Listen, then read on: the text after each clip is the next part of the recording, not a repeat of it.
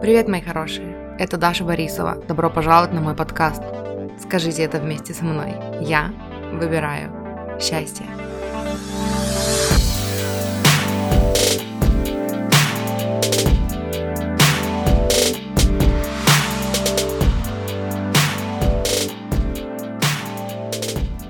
Попросила вас в Инстаграме задать мне вопросы относительно манифестации отношений, манифестации любви, любви закона притяжения.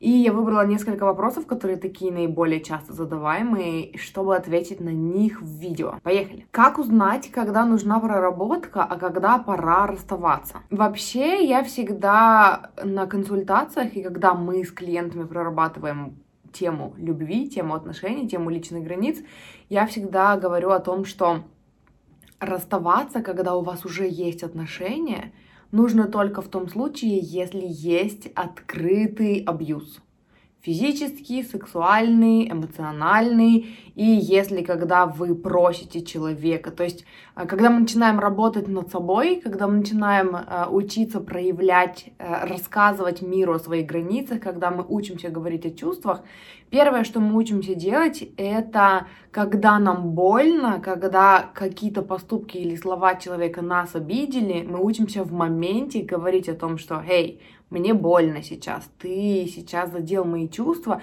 и когда ты так говоришь или когда ты так делаешь, ты заставляешь меня чувствовать себя, ну, то есть из-за этого я чувствую себя вот так-то, так-то, мне больно и обидно, и там мы смотрим на реакцию человека. То есть эм, здоровый человек, который хочет строить с вами гармоничные отношения, где счастливы обе стороны, да, и где комфортно себя чувствуют обе стороны, это человек, который которого остановит вот это, да, то есть когда он что-то сказал или она, да, что-то сказала, и вас обидели этой фразой или там каким-то поступком, да, и когда вы в моменте пресекаете и говорите, я чувствую себя плохо, когда ты так делаешь, здоровый человек остановится, и он переключится на то, что нет, я не хотел, эм, там, давай как-то это уладим, да, прости, и то есть, если есть вот такая здоровая реакция, значит, человек э, — это человек, с которым можно работать. Это человек, который идет вам навстречу, это человек, который заинтересован в том, чтобы вам в отношениях было комфортно. Если это человек с нарциссическим расстройством, если это абьюзер, то он будет, э, во-первых, обороняться, а, во-вторых, лучшая защита нападения. То есть он будет обвинять вас. Что ты воспринимаешь близко к сердцу, ой, да ладно, ничего такого не было, я такого не говорил, я такого не делал. То есть коннекта с этим человеком не будет. Он не остановит свои действия и не пойм, ну, как бы не поймет, да, что он делает вам больно этим. То есть, если вот вы в отношениях с таким абьюзером, скорее всего, вы сами придете к такому решению, да, что отношения нужно прекратить. И причем вы, когда начнете повышать свои стандарты, повышать свою, свою самооценку, эм, заявлять открыто о своих границах, и когда вы перестанете нарушать собственные границы, потому что я всегда говорю о том, что когда кто-то нарушает наши границы, мы в то же время сами нарушаем свои границы, потому что мы позволяем кому-то нарушать свои границы.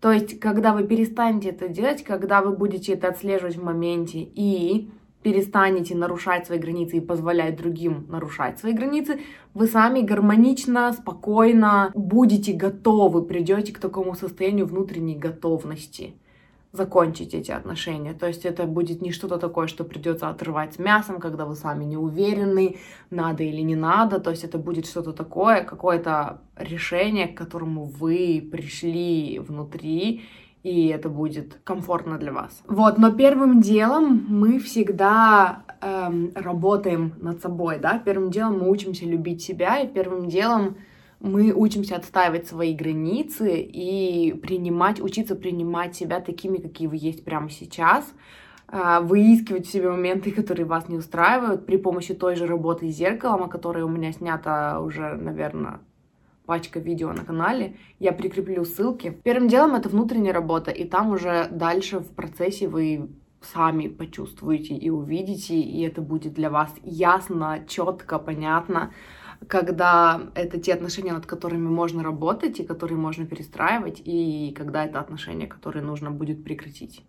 Это не что-то, что вам кто-то... Что я пытаюсь до вас занести, это то, что это не что-то, что кто-то вам скажет со стороны, посмотрит на ваши отношения, на ваши факты, да, там, и скажет, нет, все, не, мы это не берем, все однозначно прекращай, все заканчивай, все давай, давай, давай. Нет, это всегда делается из состояния внутреннего мира, внутреннего, ну, покоя и внутренней готовности. Никто не заставит вас делать то, что вы не хотите, но по мере прокачки любви к себе и чувства собственной ценности, собственного достоинства, вы сами примите нужное для вас решение. Вот, и если вопрос ставится, как узнать, когда нужна проработка, а когда нужно заканчивать отношения, проработка нужна всегда. Проработка это первый шаг в любых триггерах, в любых э, моментах, которые вас не устраивают, в любых моментах, где вы чувствуете, что ваши границы нарушены, где вас обижают, где ваши чувства задели, первым делом всегда идет проработка. И после проработки вы уже смотрите, остаетесь вы в этих отношениях или эти отношения ниже вашей планки, ниже вашего уровня, ниже вашего уровня нормы, и их нужно закончить. Второй вопрос, есть ли на самом деле soulmate, есть ли на самом деле вот, это, вот эти родственные души, вторая половинка, существуют ли такие понятия на самом деле. Я говорю обычно, что soulmate, кто вообще такие soulmate, родственная душа, эм, как они еще называются, да, вторая половинка, это люди, которые находятся в соответствии с вами, в вибрационном соответствии с вами, да, э, даже нет, в вибрационном соответствии может быть человек, который там, не знаю, вы находитесь на отрицательных вибрациях и грустите, и вы притягиваете к себе людей, которые тоже на таких же вибрациях и грустят, да. Э, я больше говорю о том, что вот, например, вы мечтаете о ком-то, вы мечтаете о человеке, который будет обладать какими-то там определенными качествами, да, он будет вас любить, а, он будет, может быть, там строить карьеру, там какие у него качества, он может быть амбициозный, а, ну, поскольку я работаю с девушками, я говорю он, он, он, но это все применимо и в обратную сторону, то есть если вы парень, да, и вы мечтаете о девушке, если вы девушка мечтаете о девушке, если вы парень мечтаете о парне, неважно. Если вы мечтайте о человеке, который обладает э, там какими-то определенными качествами, а мы всегда, у нас всегда есть вот то, что в идеале, да, то, что мы хотели бы в идеале. Какие-то внутренние качества и какие-то качества по отношению к вам проявляющиеся, да, чтобы вас любили, о вас заботились, ваши чувства принимали, принимали вас такой, какая вы есть э, в любой там ситуации, делали для вас там то-то и то-то, да, что вы мечтаете вот о каком-то наборе качеств в человеке. И таких людей больше, чем один, больше, чем десять, больше, чем сто, больше, чем тысяча, больше, чем десять тысяч. Людей, которые могут вам идеально подойти под все ваши самые капризные, на ваш взгляд, запросы. Их много, их больше одного. И когда вы возлагаете на человека такую большую ответственность быть вашей второй половинкой, да, то есть единственным во всем этом мире, единственным человеком, который вам идеально подходит, во-первых, это большой груз ответственности для этого человека.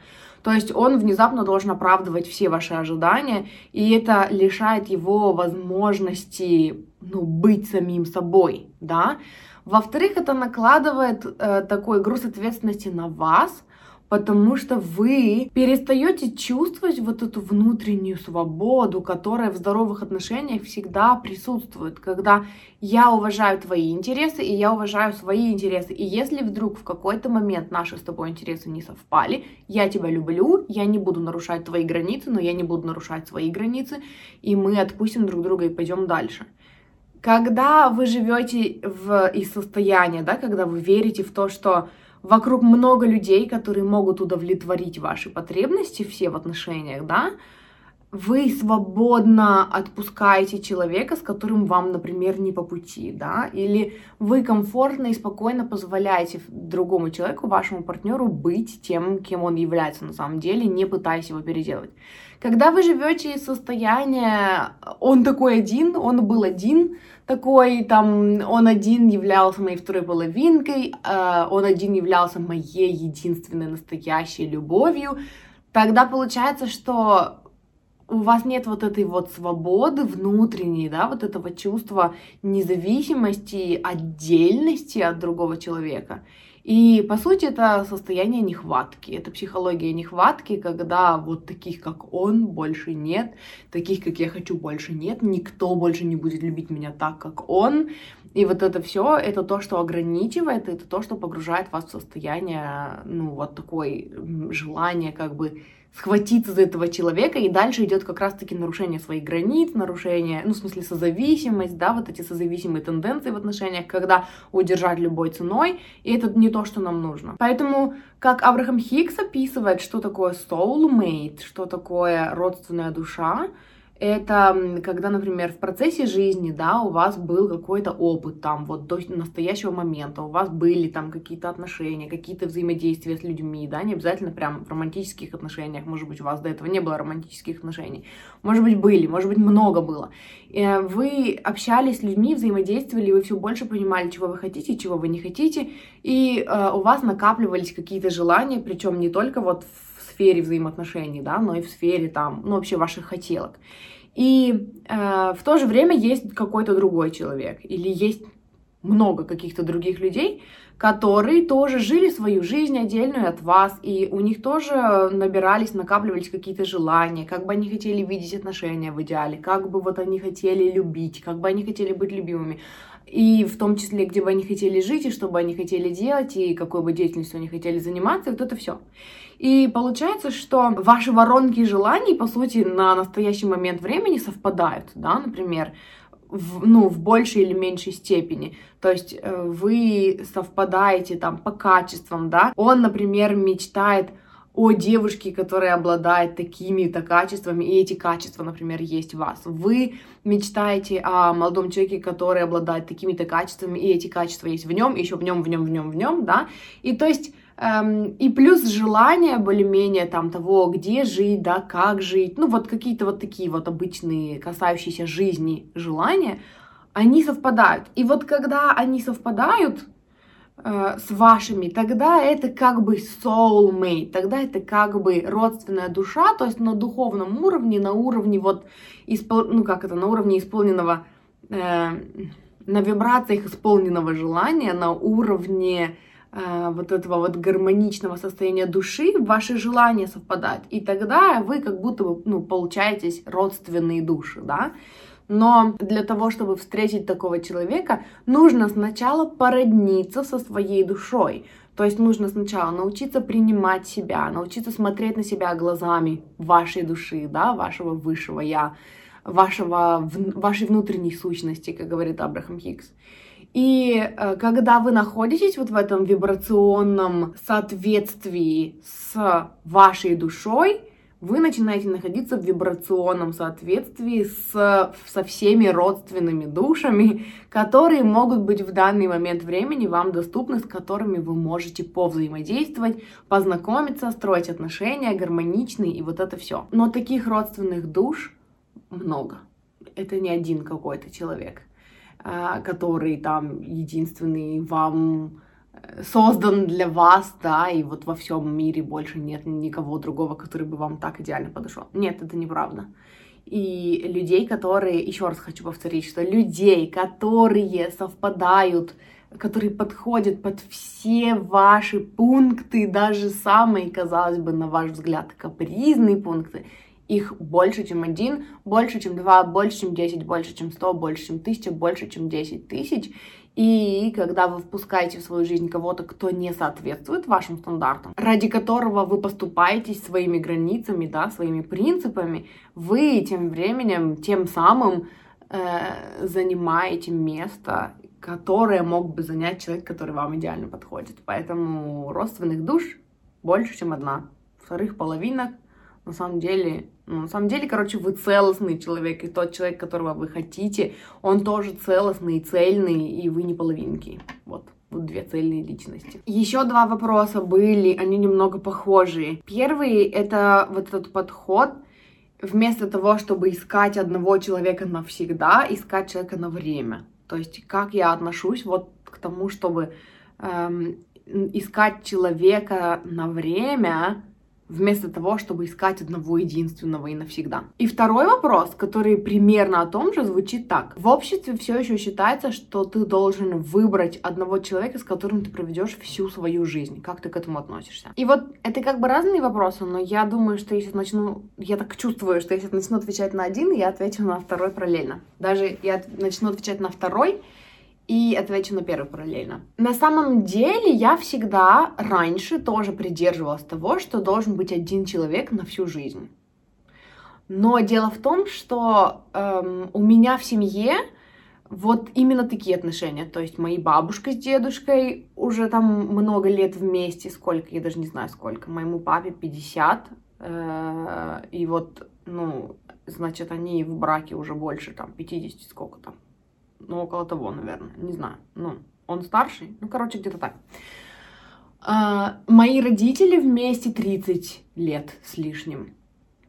И, и вроде бы как бы это вот такой пример, там любовь и все такое, но я же росла в этих семьях, я же видела взаимоотношения между людьми, да, и э, это те семьи, из которых ко мне пришло, из которых в, мою, в моей голове жило очень много ограничивающих убеждений о том, как нужно строить отношения, о которых я тоже уже много раз говорила, да, и это нездоровые тенденции, которые я прорабатывала, чтобы не построить свои отношения также.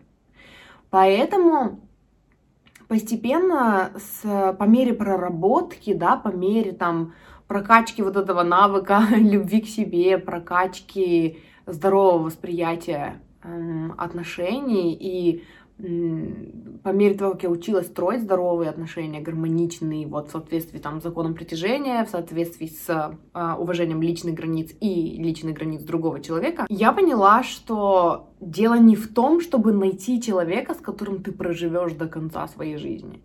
И мне нравится здесь э, пример, который приводят феминисты и профеминисты о том, что раньше э, когда вот институт брака считался вот чем-то таким нерушимым, да, и эм, соблюдать брак нужно было любой ценой. В основном это от... соблюдать, в смысле сохранять брак нужно было любой ценой. В основном эта ответственность лежала на женщинах, потому что женщины финансово, материально зависели от мужчин.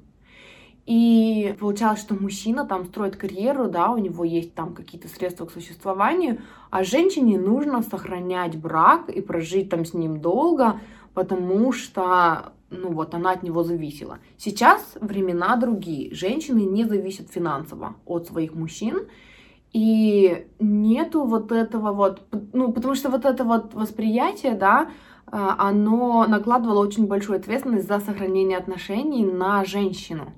И от этого у нас, у девочек, очень много загонов по поводу того, что там быть тише воды, ниже травы, э, не перечить мужу, э, вот это вот все, быть красивой, чтобы он не ушел, э, соглашаться там на сексуальную связь, когда не хочешь, потому что иначе он уйдет к другой. И вот это все, вот эти вот все загоны, они идут из вот этого, и из необходимости сохранять отношения, которые там, ну там путем компромиссов, да, и вот этого всего. И сейчас другое время, когда этого делать не нужно, и когда эм, там разводов так много. Почему? Да потому что можно стало разводиться, и когда мы построим всякие нездоровые отношения, да, и потом, когда мы начинаем расти, развиваться, и там возвращаем себе чувство самоценности и любви к себе, мы понимаем, что не за что держаться в этих отношениях. И нет ничего плохого в том, что пары распадаются, да, пары, которые были построены на неправильном фундаменте и на созависимости изначально. Вот, поэтому я считаю, что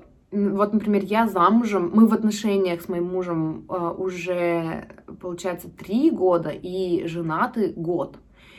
И для меня здоровая тема — это когда мы оба понимаем, что, ну вот, например, из недавнего обсуждения у нас был вопрос о том, что вот я на данный момент не хочу детей. Мне 32 года, и я не хочу детей. И он не хочет. То есть, ну, как бы нам нормально в этом.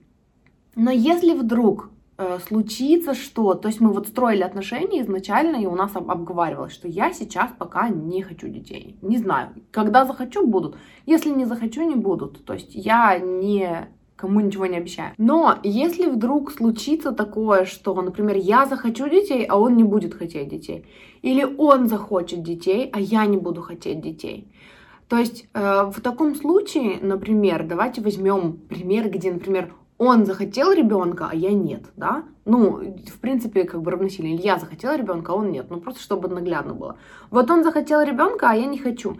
Если я для того, чтобы сохранить наши отношения и в знак любви и уважения к нему переступлю через свои желания и сделаю то, что я не хочу, чтобы остаться с ним, это, во-первых, психология нехватки. Это вот э, ну, как поступок и состояние, что чтобы сохранить, чтобы он от меня не ушел, мне нужно что-то сделать, что нарушает мои границы и что нарушает мои желания, да. То есть это, ну, нездоровая, короче, штука. Я пожертвую своими интересами ради него, Эм, причем это такая серьезная штука, да, которая накладывает серьезную ответственность. То есть это не какое-то там решение там куда-то сходить против своей воли в кафешку, в которую ты не хочешь. Это решение на всю жизнь, да. И я потом буду недовольна этим решением. Я потом буду недовольна им, я буду злиться на него из-за того, что я сделала это ради него, например, да. Это уже нездоровая динамика в отношениях. Например, он будет искренне хотеть детей, но чтобы остаться со мной, ради меня, он пожертвует этим своим желанием. Он тоже будет всю жизнь жалеть об этом. То есть это такие два желания, в которых эм, компромисс, вообще компромисс это такая фигня, мне очень понравилось, как Тильс Вон сказал о том, что компромисс это способ сохранить неработающие отношения. В здоровых отношениях нет места компромиссу. И я из тех людей, из тех учителей, которые говорят, что никто никому ничего не должен. Я знаю, что на просторах интернета есть большое количество людей, которые готовы убить всех, кто так говорит.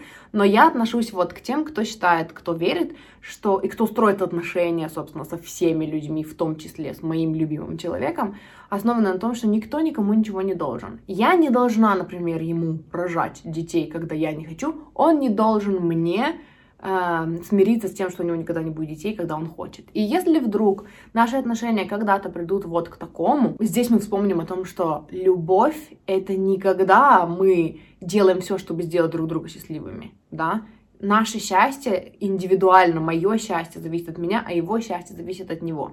И то, что мы вместе, это потому что мы выбираем быть вместе, а не потому что мы друг без друга умрем и будем несчастливы. И получается, что э, тоже эта цитата Тильс Вон, о том, что любовь это когда ты принимаешь другого человека, безусловно, со всеми его интересами, и когда ты принимаешь его интересы как свои собственные.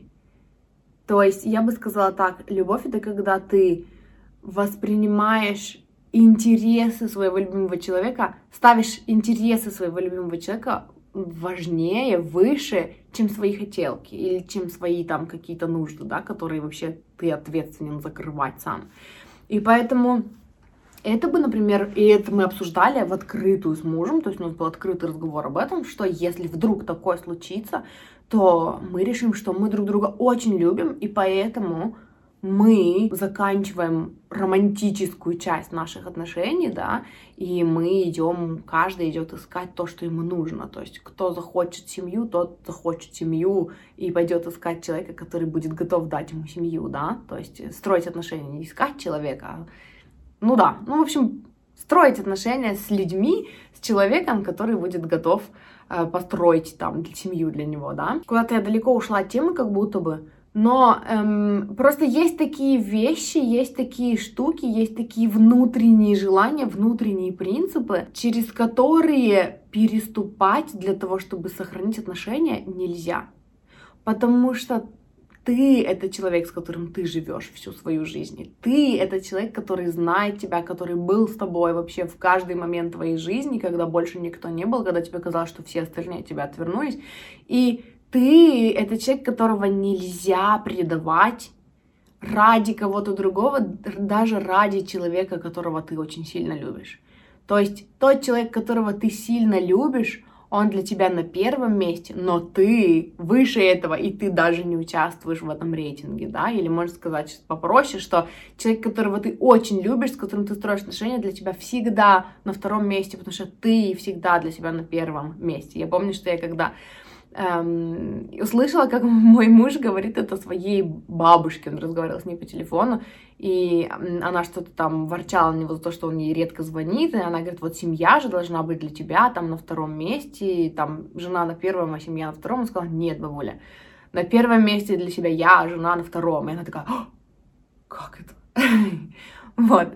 Вы для себя всегда на первом месте, всегда на первом месте. Поэтому предавать свои интересы, нарушать свои границы, э, приносить себя в жертву любому человеку, даже своему любимому, даже своему партнеру, даже своему там мужу или своей жене, с которыми вы живете уже там много лет и собираетесь дожить до конца там своих дней, неправильно. Нельзя приносить себя в жертву другому человеку. И здоровый человек, с которым вы строите отношения, никогда не захочет, чтобы вы приносили себя в жертву ему. И это очень важно понимать. Поэтому, э, что касается того, чтобы найти одного человека до конца своих дней, ну, конечно, мы все хотим найти вот этого soulmate, да, найти вот эту родственную душу, э, с которыми мы проживем там до конца своих дней. Здорово, это классное желание, такое желание есть у большого количества людей, а если есть такое желание, значит, есть такой потенциал. Но при этом это должны быть отношения, которые строятся изначально на уважении чувств и личных границ друг друга, и э, если вы гармонично развиваетесь, растете вместе, и ваши желания по каким-то ключевым моментам совпадают, тогда вы живете до конца своих дней вместе, почему нет?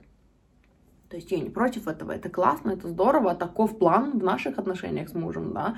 Наши желания совпадают а, по вот этим вот ключевым моментам. Как сделать так, чтобы желания по ключевым моментам сов совпадали? Об этом нужно говорить до того, как вы вступаете в брак. Об этом нужно говорить на стадии там свиданий, да, на стадии дружбы, если вы начали ваши отношения с дружбы.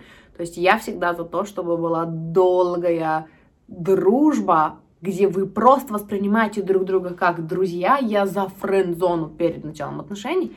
Когда вы узнаете друг друга, и вы вообще присматриваетесь, совпадаете вы вообще вот по ключевым, по принципиальным для вас моментам или нет.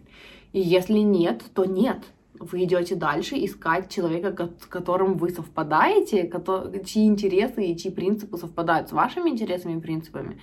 И таких людей много. И не нужно впадать вот в это состояние нехватки, что типа я никого не найду, если не вот этот, который мне не совсем на 100% подходит, а только на, не знаю, 50%, то тогда я вообще никого не найду, тогда я лучше пойду и буду пытаться переделать его или подстроиться под него. Нет, это не здоровые отношения. Вот, и теперь, что касается того, чтобы искать кого-то на время, вместо того, чтобы искать кого-то навсегда. Я искала человека навсегда. То есть э, на время мне надоело искать. Ну, я никогда не искала на время, на самом деле. Я всегда искала человека навсегда.